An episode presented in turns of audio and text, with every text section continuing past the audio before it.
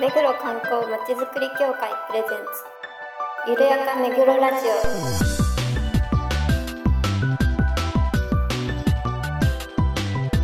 この番組は目黒に関することをゲストを交えてゆるやかにお届けする観光トークバラエティです。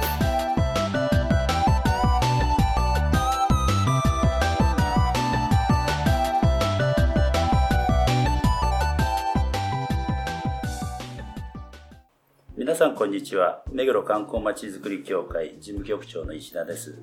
この番組のパーソナリティを担当します。そして番組アシスタントの石倉です。皆さんよろしくお願いします。そして事務局の進藤です。よろしくお願いします。はい、作家担当井上です。よろしくお願いします。はい。よろしくお願いします、えー、先週は一周伸びましたけれども。はい、はい。また力を入れてやりたいと思いますので。力を入れて。はい、はい。頑張りましょう、はい。えーでは早速コーナーに行ってみましょう。ゆるめぐゲストコーナーこのコーナーでは目黒に関係する方をゲストにお招きしていろいろなお話を伺います。今回のゲストは第43回目黒区民祭り実行委員会委員長の藤森昇さんです。こんにちは。どうぞよろしくお願いいたしよろますしくお願いします。ね、お忙しい中今日はあのまた雨の中おいでいただいてありがとうございますとんでもないです。それでは簡単に目黒区民祭りをご紹介します。目黒区民祭り、愛称目黒のさん祭りは、落語目黒のさんまにちなんだ目黒のさんま祭り、ふるさと物産展、お祭り広場、子供広場の4つの催しからなるお祭りです。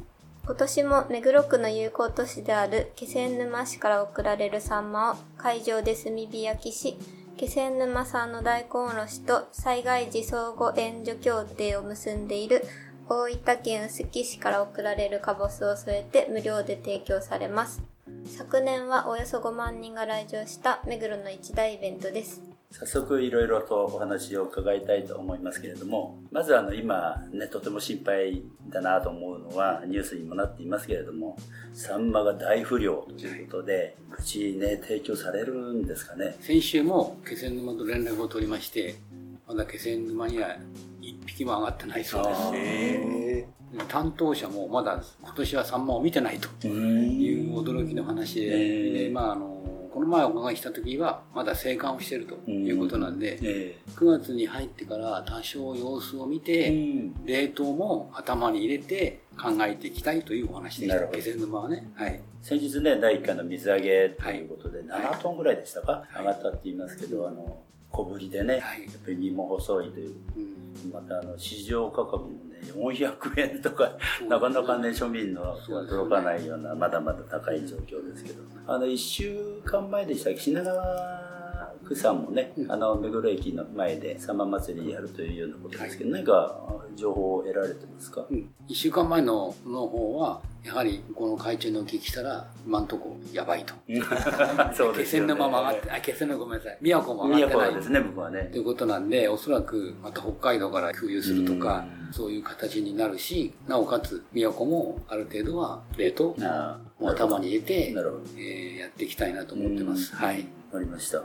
まああのいずれにしてもねサンマ生き物ですので、はい。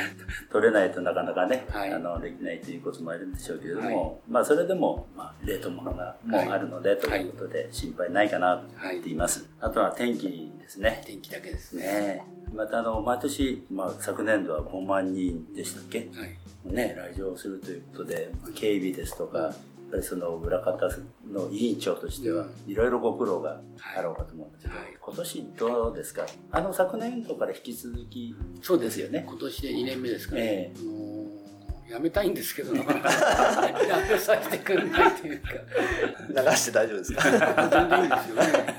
昨日も部長と課長とお話をして、ええ。今年限りでお願いしますね。って言われたらなんかいや来年もぜひとか言われたんで、え私どうしちみちいい加減な男なんで そんなにはあのなかなかできないので結構これだけのものをまとめていくっていうのはうんなかなか苦労があって大変なんですけどそうですね。でもまあみんなで好きなこと言って、ええ。言いたいこと言っえて、うん。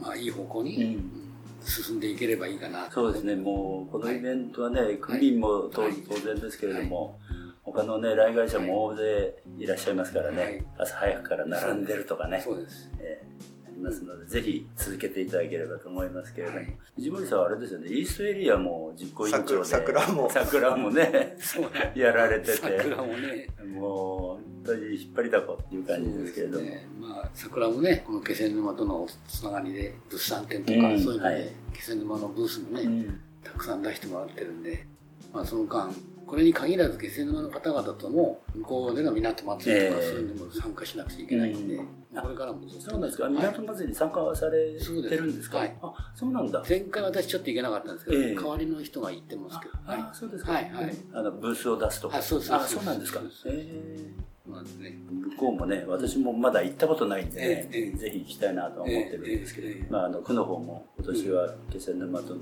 絵のツアーもね、やりたいみたいなうん。お話もあるようですから、そうですね。ええ。今後、協会としてもね、協力できることはしたい,、そうしたい。なと思ってすよね。あとあの、カボスもね、あの、毎年はい。無料で提供されるということで、はい。人気が高いですけれども、そうですね。ええあの、なんかここのね、で買うカボスって他よりも美味しいっうん。て言って、うん。毎年ね、あの、袋で3袋ぐらい、うん。この重いのに買って帰られる方を存じ上げてましてね、あの、亡くなる前に買っといてくれっていうふうに言われるぐらいなんですよ。私たちもあんまり確認はしてないんですけど、臼杵市の市長が、ねよりすぐって持ってきてんだよみたいなうんことを言ってるので、ああ、そうなんだって。我々はどれがどうのことわかんないじゃないええですか。そうなんですねた。だ臼杵市の方から来るカボスをねう、ん毎年ね、あの、楽しみしてる方もいらっしゃる。会場でも結構売れるでしょそうなんですね。すぐなくなっちゃうそうですよね。またあの夜の懇親会の時のあの、カボスサワうん。うん。ー。あれ美味しいですよね美味しいですよね。それは一般の人が知らない話です、あ、そうですね。ごめんなさい。いやいやいや、いやいやいいいいんですよ。3回ぐらいの出させていただいたんですけど、まあ、あれもね、並んじゃってね、みんなそうそうそう懇親会があるんですよ、夜。そういう目玉があるんですね。ええ、あの、気仙沼のねボランティアさんたちが帰る前にお風呂を浴びて、そう。サンマの油を落として、で、一杯飲んで、そう。夜行のバスで帰るという、本当にね、大変ですよね大変、バスで。そうです、ゼロ泊3日ですもんね。そうです、そうです、そうです。ゼロ泊3日ってどういうことなんですかね。いや、車中泊2車中日。あバスの中で、前の日の10時に気仙沼出て、6時に会場に着いて、ガーッと10やってに焼いて、その夜食べ、多少食べて、それで帰る。バスで帰るまた。バスで帰る。まあ、半端じゃないですよね。そうですよねうん。頭下がりますよあ、ね。そうですね。よあれ今3台ぐらい来てるんですか、バス。3台ぐらい来てますねね。はい。100名以上でしょ？そうですね。本当にやってめちゃくちゃおますね世話になってますよね。あのあと、汁汁も結構美味しいです。あ、そうなんです、そうそうですねあれもすぐなくなっちゃうんですね。すみれ汁。100円でね、100円で。毎年。毎週すごい並んでますよね。まずあそこ並びますよね。で、暑くてね、あの、つみれが美味しいんですよね。新鮮なサンマですからゃ。ぜひぜひ来て、ご賞味ください。本当に。あの、オープンする前に並んでない。そうそうそうそう石倉さんの組祭り見たことあるんですか？行ったこと？ないんですよ。どこにも行ったことないじゃん。あの、なんとなく雰囲気はわかる。あ、写真などで。あー写真見て。あ、これで載ってるもんね。あ、そうですあとほら、ニュースで必ずね、あの、朝何時、あの、並びましたかとかね、やってますからね。ぜひ今年は。並んでいただいて。うちも協賛させていただいて、ね。ねパンフレットに名前載っかってますけれど。も、ええ。ーあと3週間後ぐらいになるんですかね、あのーですけれども、まあ、こ今回落語のね、目黒のさんまも、はい。えー柳家小さんさんですか、はい6代目ね、はいはいが出られるということで、うんあの、どんな感じなんですかね？これ、小三師匠とはですねえ、昔からの知り合いで、あ、そうなんですか。そうなんです。それで、あのあ、踊りの関係ですか？そうそうそうそう。えーあの、そうなんです。藤森さん、あの、権之助商店街の会長でもあるんですけど、ねそうそうそうまたそれとは別に、え何でしたっけ、家元というかなんかって、いうか、まあ、あの、いわゆる新作舞踊の流派を作りまして、えそれでいわゆる、まあ、何でもあり、えうん。私の母が藤間流という日本舞踊の古典をやってて、ええ。それでまあ、あのその時に藤間という名前で演歌を踊っちゃったんですよね。えそれで藤間の方からクレームが入って、藤間の名前で古典はいいけど、演歌とかそういう新しい曲は踊っちゃいかん。うん。くれるのがいいうんでうちの母もその時はじゃあもういいと。うん。ドロップアウトして自分で流派を作れば何でもできるだろうってことになってもう40年45年ぐらいの前なんですけど、へそれえでずっと始めてて最近ではエレキとか津軽三味線とかへえに融合したあそういう曲も結構ガンガンやってるんですよ。え何流？えっ、とね今作ってるのは小野流という、うん、小ってあの飛ぶはい。師匠の章。羊に羽って書いてうん。そういう流派を作りまして、その前母が作ったのは藤扇流という、いわゆるそういう新舞踊の流派を作って、それでこれはあの、うち弟子と母と私の弟、うん。3人でずっとやってまして、母が平成10年に亡くなってからはうち弟子と私の弟と2うん。人でずっとやってたんですけど、うち弟子の方がちょっと私の弟の踊りに関しての、なんかちょっと違ってきたと。言うんで、うち弟子が辞めるということになったす。私はうち弟子についちゃって、うんその小野流という新しい流派を作ったんです。なるほどうんそれで、今もう16年目ですかね。その小野流と小三師匠の小で三、そうですね、あの、小野流のお弟子さんが小三師匠と仲が良くて、それで紹介されて、あそうですか。ずっとこう付き合いをししながら、えだから商店街の新年会にも来てもらったりと。かああそうなんですか。へへえ。だから小三さんが去年、一昨年かな、うん。一昨年来てもらって、うん。その時はさんま区民は40周年でしたっけ？節目の時であしたね。ちょうどそうそうそう。うん。えっとで43代。今回43ですからね。ですよでで、まあ、安いと思うけど、とりあえず師匠来てよって言ったら、あ、いいよ。ってすごく気気楽にやってもらって、去年は、で、柳家カエルというはい。のが3本やってもらって、うん。で、まあ、カエルさん以外もいたんですけど、今年もまた電話したんですうね、ん。5月頃。えで、分かったっつって、うん。で、先月かな、どうしてもみんなお弟子も忙しくて、その日はダメだって。俺が行くよと。えちょっと待ってください、今。しか予算ないんですけど。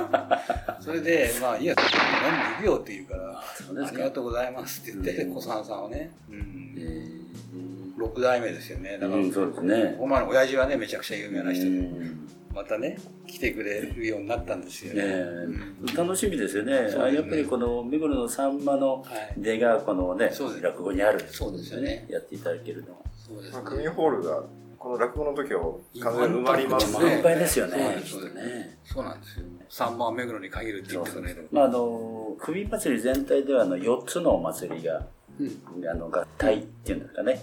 目黒の三番祭りとふるさと物産展、お祭り広場と子ども広場というようなことのようなんですけど、それぞれ特色はあろうかと思うんですが、何か一言ずつありますか？要するに物産展の電動広場公園っていうのは、えサンマを焼いて各地方都市の物産を並べて一緒にやると。それから有効都市とかね、あの、角田とか。金沢とかね、削り間は当然ですそうなんです、そうなんです。それで、ふれあい橋の上で、これも物産展の一環として、うん目黒の山梨とかいろいろ含めて、ええまあ、玉川屋さんとか坂明さんとか出てますけど、はいこの橋の上でやるのと。うん、それから、区民センターホールの広場で、野外ステージ区民センターホール。あそうですね。うんそれから、まあね、ブースもね、使っていろんな焼き鳥とか焼きそばとか出まして、電動小学校は子供をテーマにした子供が遊べるテーマ。あ巨大迷路。そうなんです。これもすごく人気があって、うん子供広場は結構来ますよね。うんそうですね。家族連れがね。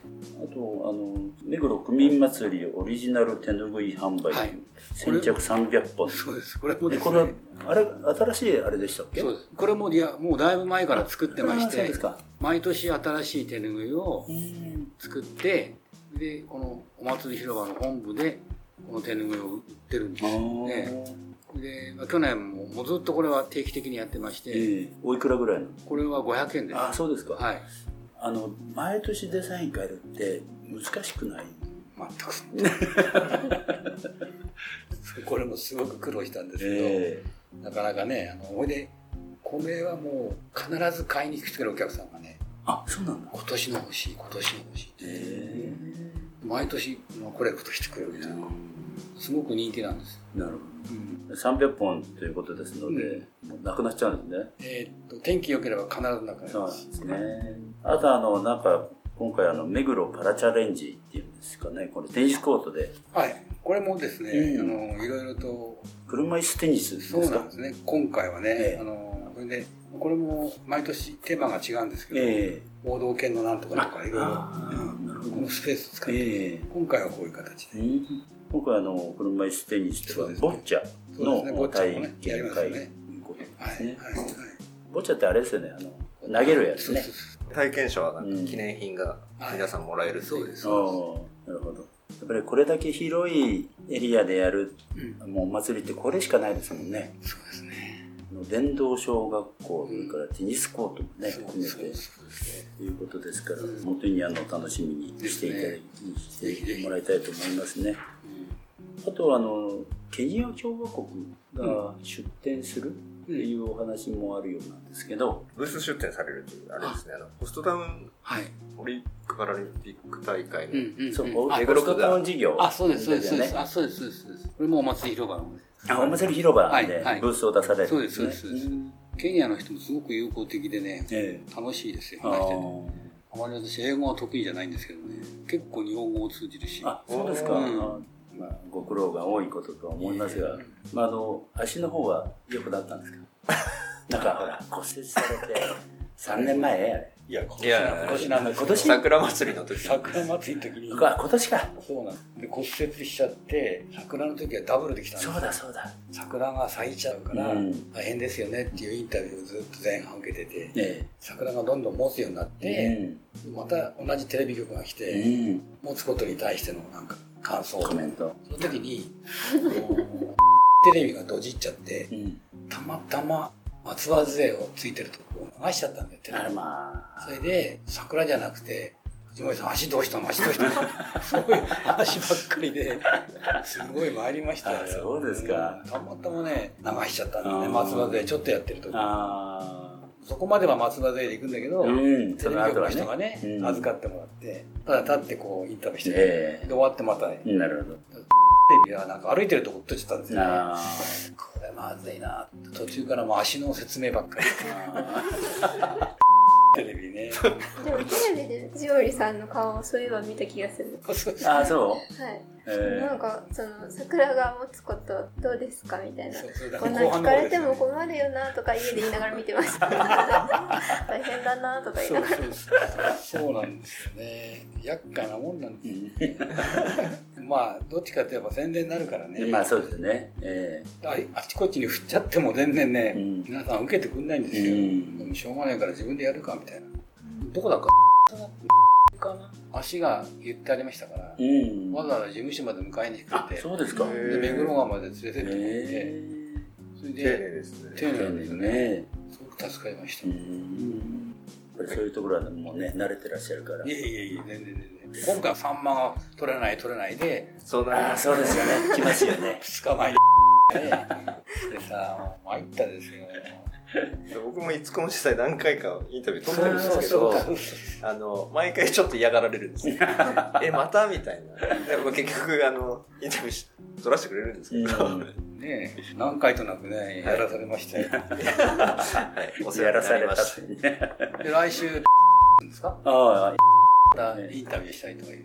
ああ。サンマのことでね。だから最初はみんな電話でもいいよねっていうことだったんですけど、映像が欲しいってことっぱりテレビ局となるとね、映像が欲しくなっちゃいますよね。ですよねえ嫌なんですよ、本当に恥ずかしくて。えうちはあの、声だけで大丈夫ですけど。よかった。そういう点は。新藤さんは、区民祭りは、エコライフの頃なんか、関わってたんですあのエコプラザええエコプラザえでも申し訳ありませんね行ったことがないえもうエコプラザって任せてたんでああ、そっか、エコプラでやってたからね。そうなんですよと新藤さんと石倉さんは後でまあそうですねお説教なんであの、インタビュー取りに行ってもらわないといけないからね。うん。あ、そうですか。でやっぱりあのまだ暑い時は、みんなエコプラザに涼みに来るっていう、はいあ、そっかそっあか。そこが救護所みたいになってて、確かにね。ええなるほど。大変でしたうねん、そうですか。うんもっと関わってくださいよ。これから関わらなきゃいけないですね。ねえ、そうですよ。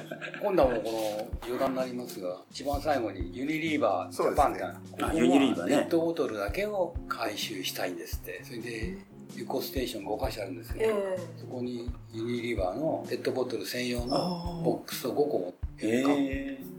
それで皆さん応援してくれるんですけど、まあその AG リーバーのスタッフの方も、エコステーションで一緒になってやってくれる。活動してくまあでもいいことですね。そうですよね。再生できる。うん資源を大切にっていう。そうです今そのビヨンド2020あこれもそうだ。このマークが。ビヨンド2020あこれね、うん。はい。はこれリリバーサイドベースもそうです食祭りも今年取れた取れたって言言ってましたねこの2020東京五輪東京五輪温度2020っていうのをこの前の駅前のボンドの時やらやらされたんですよ。もうさっきからやらやらされることが多すぎませんか？なんかあの文化？スポーツ？そうそうそう。中島さんが言っあそうそう。中中島係長はね。中島さんと原さんにいじめられて。それでさぜひ目黒駅前で。この温度やってくれって。言うの難しいんですよ。あ踊りが。難しいんですか？踊りが難しい。もう踊りでも得意じゃないですか。いやいや、私はじゃなくて、要するに東京音頭とか炭鉱節とか、ああいうのは一応盆踊りに見えますよ、はいはいはい。これはジャズダンスの人が振り付けたんですよ。えだから途中から変調したり、あでもうなんか手でも2020って書いたり、こうやったりして、すごい難しいんですよ、踊りが。それをね、駅前でやれっていう、中島さんが。あ。うん。それ難しいでしょっつってさ言ったんですけどいやぜひ目黒でやってあとは自由が丘でやったんですけど、ああ自由学校のあの盆踊り。駅前あありましね。の時もね講師を全部手配したんですよ。ええやらされたという。やらされた。やらされた。寝落ちしちゃった。言ってくることがめちゃくちゃなんですよね。講師頼むんだって。あそっか。そのそれはもう踊りの関係でってことですよね。あのー私東京都の民謡連盟の役員もやってるんでそのこの踊りはしょっちゅう見てるしだからいろんな区から東京都民謡連盟に講師を派遣してくれって。言ってやっぱり考えることは同じなんですね。だからで普通の盆踊りなんだけど今年だけはうん。東京ホールやろう2020踊れるほどそのためには講習しなきゃ難しいんですよこれ。へえ曲は変えないんですよ。だからあー。東京都のオリンピックから来る CD を皆さんに配る。ああなるほど。普通の店頭では売れない。で DVD もあるんですけど、うん。DVD 見てても踊れないです、へ今度は見てくださいはい。ちょっと教会としても。そうそうね見とかないとね。そうです。そうそうそう。ぜひぜひ。踊ってください。本当お願いします。えっと告知などあればじゃあ最後に。あそうですね。あの、えお願いしまあ、あのます、毎年のことなんですけど、9月の15日、3連休の真ん中の日なんですが、電動広場公園、目黒区民センター、電動小学校、電動古谷橋の4つの会場で、朝10時から15時30分まで開催します。ぜひ皆さん、誘い合わせて来てください。よろしくお願いします。でも本日あのお忙しいところありがとうございましたよろしくお願いします。今回のゲストは第43回目黒区民祭り実行委員長の藤森さんでしたどうもありがとうございありましたがとうございました。どうも。ありがとうございますありがとうございます。では次のコーナーに行きましょゆるめぐイベントレポート今回は前回のゲストの横山学芸員にご紹介いただいた企画展目黒の藤塚藤子資料展を見に新藤さんと2人で目黒歴史資料館にお伺いしました。その時の様子をお聞きください。今日は目黒歴史資料館に新藤さんと石倉でやってきました。今、えー目黒新富士200年記念イベントというものをやってますので目黒の富士塚と富士港の資料が置かれているところを、えー見学していきたいと思います。登山のとこにこの行絵を着てすごいねなんかスタンプみたいな顔してる なんだろうこれでも。なんかあれみたいだよねあの スタンプラリーのスタンプみたいな。御朱印なのかな？御朱印だよね。なんて書いてあるんですか？き記録？なんかやっぱり御朱印みたいなことなんですね。なんかどっか行ったそういったところのみんな押してあるんですよね。書いてもらって。でも来ちゃうっていう。うん。あいくつもの朱印が押されてあるためって書いてあるからやっぱり御朱印なんですよね。服に直接やっちゃうすごいね。それを着て歩くとぐっちゃぐちゃですよね、うん。汗と洗かで。洗えないし確かに。洗うことは考えてないんだとということで歴史資料館に行ってきましたが。はい。あのとっても静かなところでなんかほとんどお客さんもいらっしゃらなくて。大丈夫ですか？でもまあ夏休みのね子供たちが何人かはお見かけしましたけど。ね、何組か走り回ってましたね。そうそうそう。あのはに埴輪じゃないや。なんだっけ？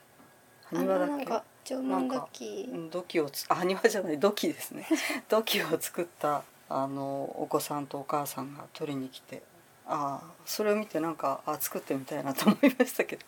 ね、なんか自慢するんだとか言いながらね男の子持って帰ってましたね。あれはいい企画ですよね、はい。夏休み企画として。お子さんにはすごくいいところだなと思いました、なんか見るだけで目黒の歴史がわかるような感じで、そうですね。はい、まあ大人もたまにはああいう静かなところでじっくりそうですね。歴史に触れるっていうのもいいかなと思います。はい。はい。涼しいですしはい。おすすめです。あ夏はそうですね。はい。はい。ということでえ以上。以上でした。何でしたっけ？以上。したっけ？あ。以上何でどこ行ったんだっけ？あ目黒歴史資料館。あ以上目黒歴史資料館のリポートでした。はい行ってみてどうだったの？え？うん企画展実際に行って見て。なるほどと思って。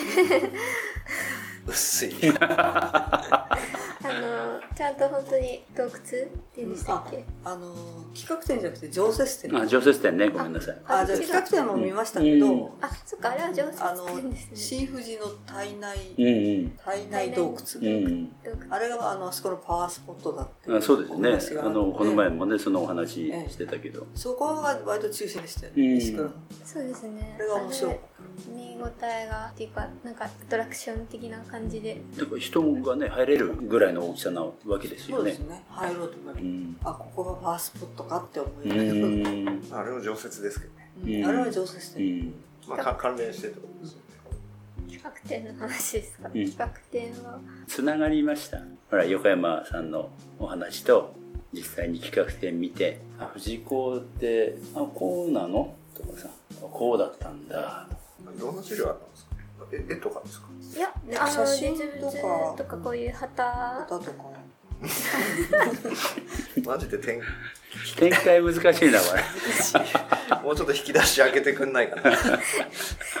いやなんかうーん結構あれなんですね。残ってないっていうふうなあ遺跡自体はね、はい。うん、藤塚自自体は。藤塚が。うん。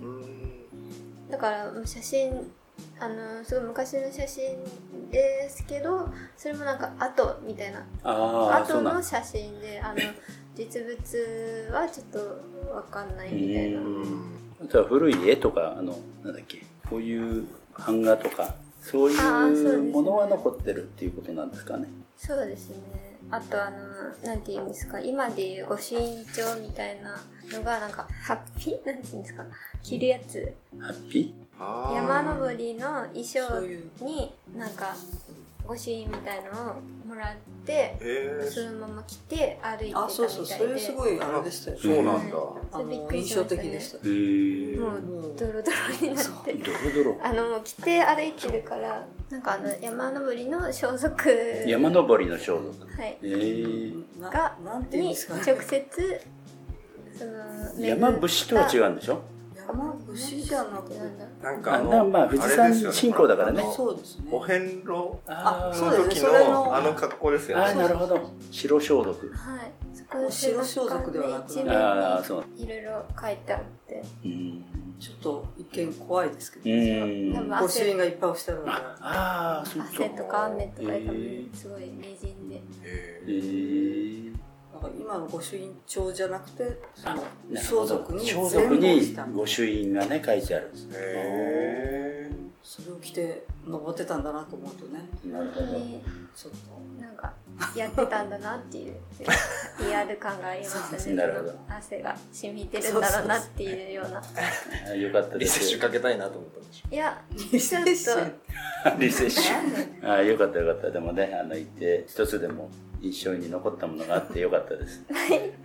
ありがとうございました。ちなみにあのこの目黒の藤塚藤子資料展はこれ放送の時はもう終わってますので。あそうだよね、はい、そっかそっか。企画展は終わってるんですけど。も、うんうんうん。でも常設展はねやってますからね。あの洞窟とええ。かあの見あの無料ですから。入場料無料ですのでぜひ皆さんも目黒区目黒歴史資料館に足を運んでいただければ幸いでございます、よろしくお願いいたします。ありがとうございましたはいあの今日は目黒区民祭り実行委員長の藤森さん。はい。ね、来ていただきました。またあの藤塚のねイベントレポートもやややりましたけれどもいかがでしたか？とあのー藤森さんどっかで見たことあるなずっと思ってたんですけど私テレビで。